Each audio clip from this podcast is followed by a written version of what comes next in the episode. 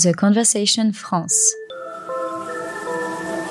Dans le champ des sciences de la vie, la recherche a énormément évolué. L'action de l'homme dans son environnement favorise l'apparition de nouveaux pathogènes.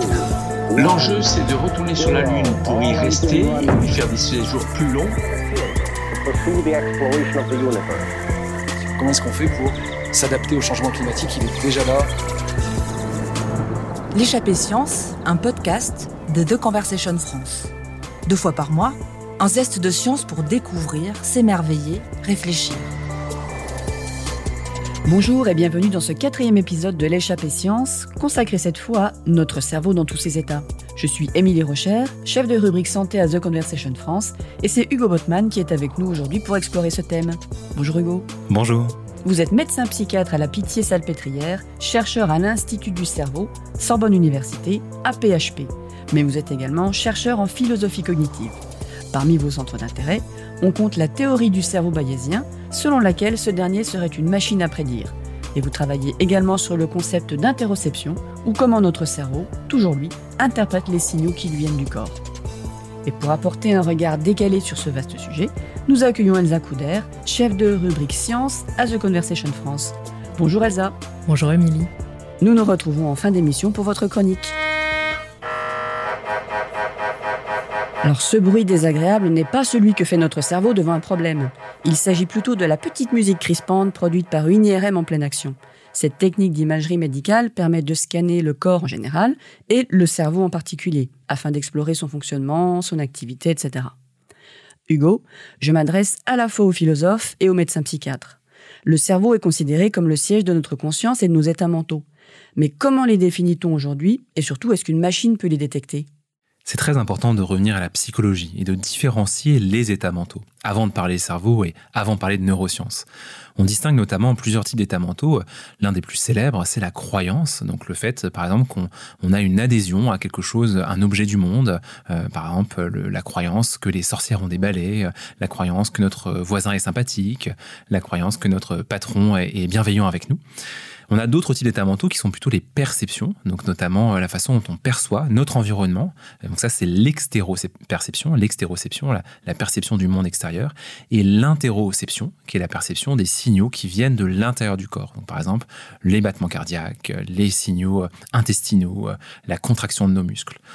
Un autre type d'état mental qui est très important, c'est les émotions, les états affectifs euh, qui sont souvent caractérisés par une valence, le côté positif ou négatif, et qui euh, sont très importants aussi, qui parsèment notre vie, euh, parce que tout moment, on a des émotions qui nous viennent et qui participent à notre phénoménologie, la façon dont on perçoit le monde qui nous entoure tous ces états mentaux, ils sont fondamentalement liés entre eux parce qu'ils s'influencent les uns les autres. Mais du coup, pour en revenir à ma machine du début, est-ce qu'une machine est capable, une IRM en l'occurrence, est capable de distinguer ce qui se passe dans le cerveau quand on a ces différents états mentaux c'est très difficile avec des moyens, euh, pour l'instant, qu'on possède hein, en neurosciences, donc typiquement l'IRM fonctionnel ou l'IRM morphologique, donc qui permet de voir l'anatomie du cerveau, de décoder quels sont ces états mentaux. On peut avoir, on peut approximer un peu, on peut avoir une idée de quelques zones qui peuvent s'activer, notamment en IRM fonctionnel, qui vont être reliées, on le sait, à certains types d'états mentaux, par exemple certaines émotions vont activer préférentiellement certaines zones du cerveau, mais on ne peut pas encore totalement décoder nos états mentaux grâce à de l'imagerie. Donc on voit bien en fait qu'on n'y est pas encore tout à fait. Est-ce qu'il y a de nouvelles théories et concepts qui viennent challenger les idées qu'on avait, qu'on croyait bien en place, mais qui apporteraient des pistes inédites alors qu'on bloquait? Il y a une théorie très importante aujourd'hui en neurosciences et en philosophie de l'esprit, en philosophie cognitive, qui est la théorie du cerveau bayésien ou du cerveau prédictif, qui en fait propose des hypothèses un peu alternatives à ce qu'on imaginait euh, parfois en, psychologie et notamment euh, en psychologie cognitive, où on disait que le cerveau était un, réceptacle des informations qui venaient du monde, où le cerveau finalement se, contentait de traiter les informations qui lui venaient.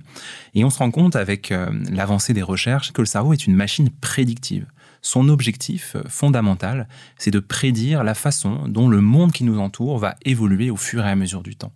Et pour ça, en fait, il emmagasine ce qu'on appelle des croyances, des croyances probabilistes, qui sont en fait des espèces d'estimations probabilistes de tous les changements qui vont, des relations de cause à effet, euh, qui sont autour de lui et qui vont permettre d'avoir un effet peut-être sur l'organisme, qui vont moduler la perception, euh, qui vont être euh, dérivés des comportements que l'organisme va mettre en place.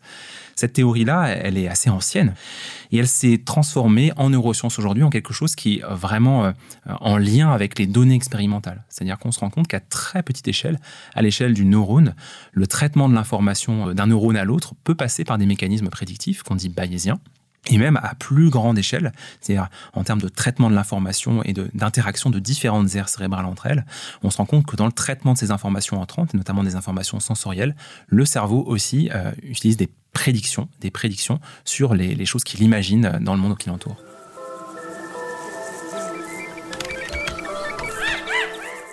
Et donc, quel est le lien entre cette conception d'un cerveau prédictif et notre compréhension des états mentaux? C'est une question fascinante, parce qu'en fait, la théorie du cerveau bayésien, elle permet peut-être d'expliquer un certain nombre de mystères psychologiques, euh, qui sont notamment euh, la façon dont on génère ces états mentaux.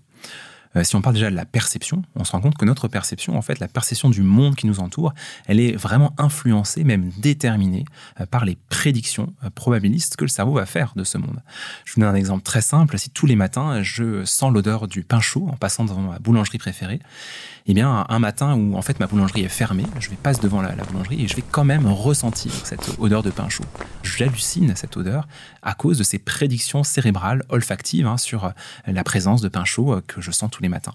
Ça montre vraiment à quel point notre perception du monde qui nous entoure, elle est vraiment modulée euh, par euh, les prédictions cérébrales et qu'on n'est pas vraiment dans, la réalité de ce qui nous entoure. On est d'ailleurs dans une sorte d'hallucination contrôlée, hein, où on hallucine beaucoup le monde qui nous entoure, plus qu'on ne le perçoit réellement.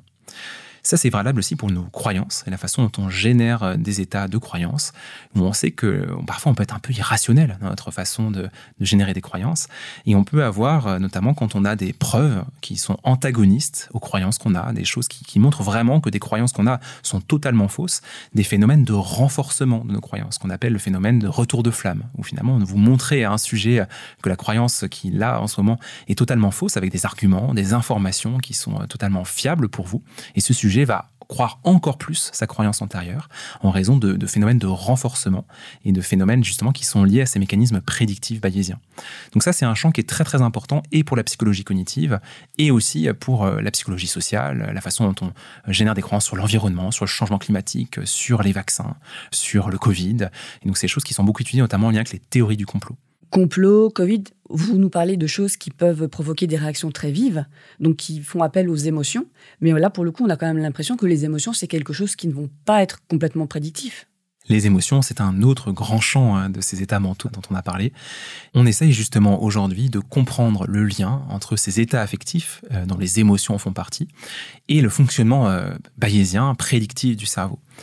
Une des hypothèses, qui est une hypothèse très importante, qui est l'hypothèse interoceptive de l'émotion, sont qu'en fait nos émotions, nos états émotionnels, ils sont déterminés en fait par la façon dont le cerveau traite les signaux corporels, dont on n'est pas toujours conscient d'ailleurs. Ces signaux, parfois, ils passent très souvent hein, sous le seuil de la conscience. Certains sujets sont plus ou moins conscients, ont une perception plus ou moins forte de ces signaux interoceptifs. Et quand on fait certains types de psychothérapie, notamment de la méditation euh, en pleine conscience, on peut moduler aussi un peu cette perception euh, des signaux qui viennent de l'intérieur du corps on se rend compte en fait que la façon dont le cerveau est capable de prédire les changements de l'intérieur du corps, notamment les changements du rythme cardiaque, vont beaucoup influer sur nos états émotionnels. Si par exemple de façon totalement artificielle, j'accélérais euh, votre rythme cardiaque en ce moment, eh bien même si rien n'est effrayant autour de vous, vous pourriez ressentir une émotion soudaine de peur, de façon totalement artificielle encore une fois, parce que votre cerveau ne comprendrait pas pourquoi votre rythme cardiaque d'un seul coup se met à augmenter sans aucune cause extérieure qui puisse l'expliquer.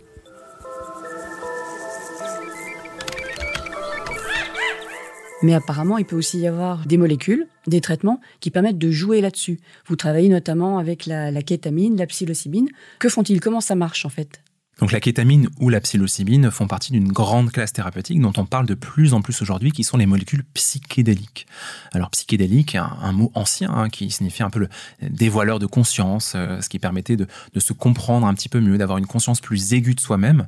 C'est une classe thérapeutique qui a été interdite, pour laquelle il y a eu une prohibition pendant de nombreuses années, donc pas d'utilisation médicale, et qui revient un petit peu dans le champ de la recherche, notamment dans le champ de la recherche en psychiatrie, en neurologie et en neurosciences. C'est des molécules qui sont très importantes parce qu'elles provoquent des états altérés de conscience. C'est-à-dire qu'elles modifient justement le rapport qu'on a avec notre environnement, en modulant un peu la perception. Donc, euh, quand on prend des psychédéliques, notamment la psilocybine, on peut avoir des sensations hallucinatoires. On peut par exemple percevoir des choses qui n'existent pas ou une déformation euh, du monde qui nous entoure. T'as fermé la porte? Oui, pourquoi? Est-ce que j'ai été attaqué par des renards tout à l'heure? Ah, mais c'est normal, ça, c'est la saison. On a aussi sous kétamine des perceptions corporelles qui sont, euh, qui sont vraiment modifiées, et notamment une sensation de dissociation qui est marquée par deux grandes choses très importantes. La déréalisation, la sensation que le monde qui nous entoure devient un peu irréel, comme s'il était un peu étrange, et la dépersonnalisation, la sensation que notre propre corps ne nous appartient plus, ou que notre personnalité devient un petit peu floue. On perd un peu finalement la conscience de soi-même. La dépersonnalisation sous kétamine, elle est, elle est particulièrement importante parce que on a des, phénomènes notamment d'autoscopie, donc la, sensation de sortir de son corps et de flotter un peu au-dessus de son corps, de se percevoir à un ou deux mètres euh, au-dessus du, lit, par exemple, quand, on est allongé. Et on a une sensation aussi parfois d'Alice au pays des merveilles, de syndrome d'Alice au pays des merveilles, où on a ses bras qui s'allongent ou qui rétrécissent, son corps qui paraît d'un seul coup très petit ou très grand, ou de s'enfoncer de façon très étrange dans le matelas qui nous soutient. Et en tant que médecin, quel usage vous pouvez avoir des propriétés de ces molécules, justement? Alors ces molécules qui sont anciennes, mais qu'on redécouvre aujourd'hui en termes de recherche, en termes d'utilisation médicale, elles sont utilisées aujourd'hui pour la dépression, et notamment les formes de dépression très sévères ou dites résistantes au traitement. On se rend compte que ces molécules, elles exercent des effets antidépresseurs d'action rapide. C'est-à-dire, contrairement au fait que les antidépresseurs mettent parfois plusieurs semaines, en général entre 4 et 6 semaines, pour être efficaces sur les symptômes de la dépression, la psilocybine ou la kétamine, dès la première administration, elle peut soulager de façon très forte en fait les douleurs morales euh, et les symptômes de la dépression qui sont ressentis euh, par les patients. Donc dans l'arsenal thérapeutique du psychiatre spécialisé dans la dépression, c'est vraiment des molécules qui vont devenir extrêmement importantes et qui modifient un petit peu la façon dont on pense même les troubles de l'humeur. Et en tant que chercheur, est-ce que l'évolution de ces connaissances vous est utile? La recherche en neurosciences euh, sur ces molécules psychédéliques est très importante. Alors très importante pour comprendre en fait l'origine de, de, leurs effets subjectifs. Pourquoi est-ce qu'on, quand on prend par exemple de la kétamine ou de la psilocybine, on a cette perception altérée, très étrange, avec parfois même des choses un peu mystiques, hein, un peu spirituelles qui peuvent être ressenties par les patients ou, les gens qui en prennent de façon récréative, où ils peuvent avoir la sensation d'être en connexion avec le monde environnant, la sensation d'être en connexion avec une force supérieure, quelque chose qui, qui est vraiment un vécu intrinsèque très fort. Euh, ce qu'on se rend compte aujourd'hui, c'est que c'est probablement un lien justement avec la, le fonctionnement prédictif du cerveau dont on a parlé juste avant. Si je parle juste de la kétamine, qui est, euh, qui au cœur de nos recherches hein, à l'Institut du cerveau euh, et à Sorbonne Université, la kétamine, on sait qu'elle module justement aussi la capacité prédictive du cerveau, c'est-à-dire la capacité que notre cerveau a à générer des prédictions sensorielles sur le monde qui l'entoure. Et elle module notamment les prédictions interoceptives, c'est-à-dire la façon dont le cerveau prédit, traite les signaux qui viennent de l'intérieur du corps. L'autoscopie dont on a parlé tout à l'heure, donc la sensation de sortie de corps, c'est probablement dû au fait euh, à la modulation et à la perturbation euh, de ces prédictions interoceptives. C'est-à-dire que la façon dont le cerveau se représente son emplacement dans, l'environnement, la façon dont le cerveau se représente le fonctionnement de l'intérieur du corps. Et quand on perturbe un peu tout ça, on peut avoir une distorsion euh, de ces sensations corporelles, des distorsions qui peuvent aller vers le syndrome d'Alice au Pays des Merveilles ou vers l'autoscopie. C'est très important parce que c'est aussi en lien avec la, notion de conscience, hein, dont on n'a pas beaucoup parlé, qui est un complexe, euh, un, concept très complexe euh, avec une, polysémie hein, des termes utilisés euh, qui, qui est très important la notion de conscience, si on reste juste sur la conscience de soi, c'est-à-dire la capacité à se dire que euh, on est soi-même, qu'on notre identité, la, conception très intime qu'on a de nos pensées, de notre être, de l'intérieur de notre corps, on se rend compte sous kétamine qu'en lien avec ces modifications interoceptives, avec ces perturbations de eh bien on a aussi des modifications de la conscience qui sont probablement liées, c'est-à-dire qu'il y a probablement un effet conjoint en fait de la façon dont on perturbe l'accès du cerveau aux informations sensorielles qui viennent du corps et on perturbe la façon dont le sujet se représente lui-même comme sujet dans l'univers. Donc c'est assez important, on voit une conjonction en fait de plusieurs mécanismes qui sont probablement aussi en lien avec l'effet thérapeutique de ces molécules.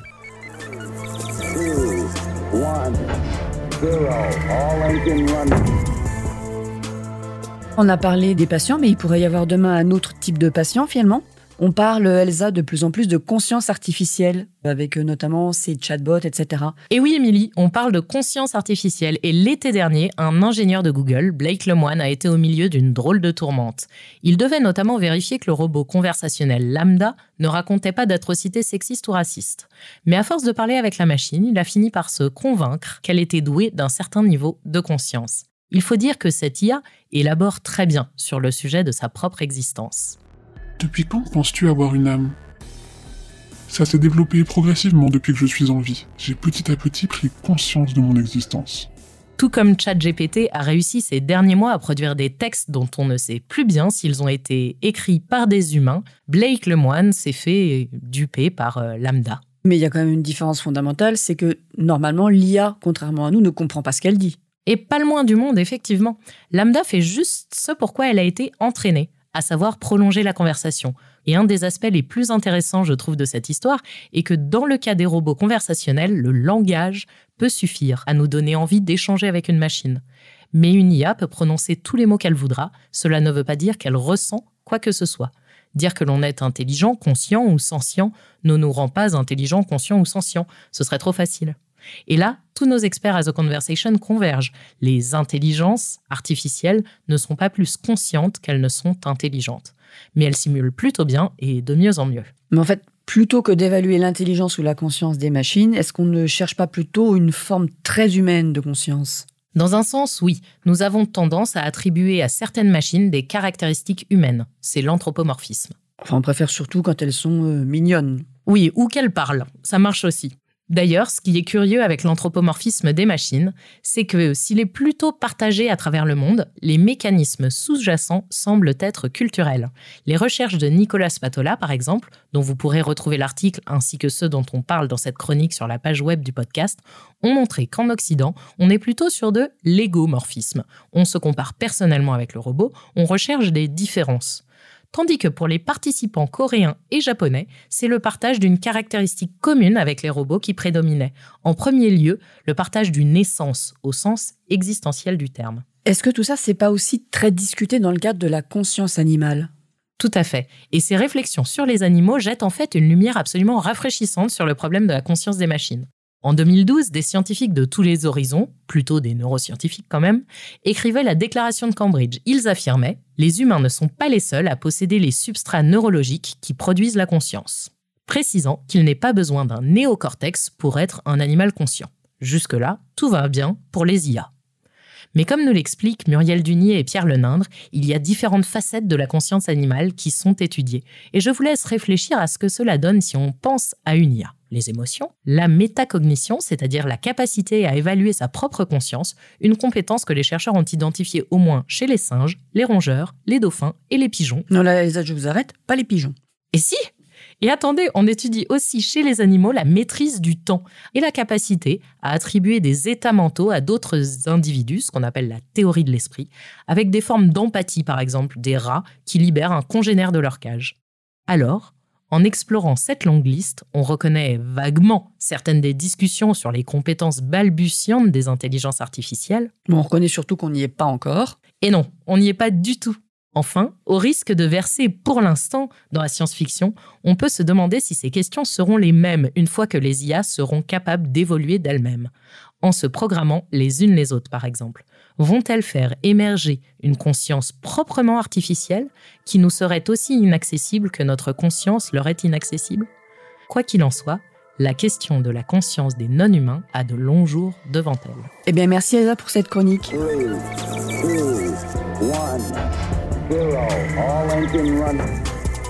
Hugo, je me retourne vers vous. La conscience artificielle n'est pas encore parmi nous on s'en rend bien compte. Mais est-ce qu'il y a quand même quelque chose qui vous intrigue et qui vous fait réfléchir par rapport à votre propre pratique? Alors bien sûr, c'est quelque chose qui, nous fascine tous, et en même temps, il existe encore un, énorme gap entre les promesses hein, de l'intelligence artificielle et les fonctions réelles euh, de notre cerveau, la capacité de notre cerveau à traiter les informations. Pour l'instant, aucune machine euh, faite de silicone n'est capable d'avoir la même puissance de calcul hein, que nos neurones. Et bien sûr, il y a, quelque chose dont on a parlé, hein, qui est fondamental, qui est les émotions, la dimension affective, euh, avec le lien avec l'interoception, donc le, fonctionnement de l'intérieur de notre corps. Ça, c'est quelque chose pour lequel l'intelligence artificielle ne propose pas encore de solution, euh, parce que justement, on sait que dans notre cognition, dans nos états mentaux, il y a une part très importante de la façon dont, le cerveau perçoit l'intérieur du corps, et cette part, elle module beaucoup aussi hein, des états de croyance, des états cognitifs de haut niveau. Hein. comment est-ce qu'on imagine qu'on vote, par exemple, qu'on a une adhésion à un parti politique, la sensation qu'on a quand on rencontre quelqu'un, plaisante, déplaisante, la façon dont on juge un discours qu'on tient devant nous. Tout ça, c'est des choses pour lesquelles l'intérieur de notre corps, et notamment ces fluctuations interoceptives, jouent beaucoup on a encore du mal à imaginer comment ça pourrait être fait par une intelligence artificielle. Et pourtant, c'est pas impossible, parce que justement, en disséquant, grâce aux neurosciences computationnelles, euh, les algorithmes, la, dimension mathématique hein, qui est reliée à ce traitement de l'information, on pourra peut-être un jour simuler euh, de façon totalement artificielle euh, les états affectifs et donc peut-être donner cette dimension à l'intelligence.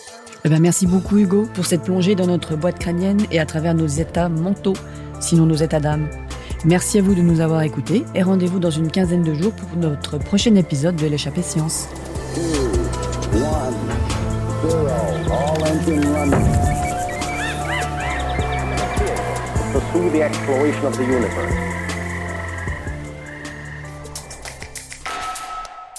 The Conversation France